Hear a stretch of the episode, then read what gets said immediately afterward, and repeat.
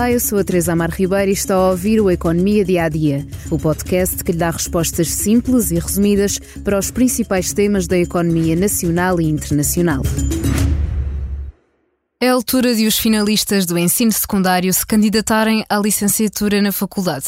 As questões são sempre muitas, seja porque não sabem bem o que seguir ou porque estão indecisos na área.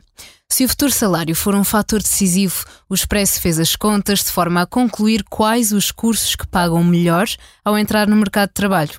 Contas que ganham ainda mais importância, já que em 2022, em Portugal, quase 65% dos jovens com menos de 30 anos a trabalhar por conta de outrem recebiam menos de mil euros brutos por mês, segundo os dados do Ministério do Trabalho. Mas há exceções. Os cursos de tecnologia e engenharia são os que garantem melhores salários em início de carreira. Por exemplo, um especialista em cibersegurança pode receber mais de 4 mil euros brutos mensais.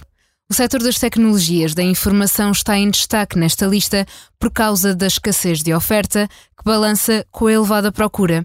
Por isso, os cursos ligados às áreas da inteligência artificial, cloud, programação ou ciência de dados tornam-se bastante atrativos, não só em início de carreira, mas em todo o crescimento profissional.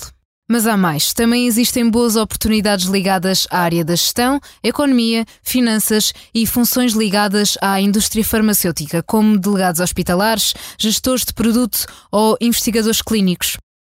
As empresas têm vindo a valorizar cada vez mais as competências transversais, independentemente do curso superior, o que significa que profissionais de áreas com menor empregabilidade migram para setores onde há maior carência de trabalhadores e, por consequência, recebem melhores salários. Mas em Portugal continuam a dominar os baixos salários que têm feito muitos jovens emigrar à procura de melhores condições de vida e trabalho noutros países o que tem feito diminuir o número de trabalhadores com formação superior desde 2011. Muitos dos que cá ficam têm de acumular dois trabalhos para responder às mais básicas despesas. Falamos de 44% dos trabalhadores da geração Z e 31% dos millennials, segundo a consultora Deloitte. Estas conclusões partiram do Guia Salarial de 2023, que inclui 307 profissões, elaborado anualmente pela consultora de recrutamento ICE e desenvolvido no Semanário do Expresso e também na edição digital pela jornalista Kátia Mateus.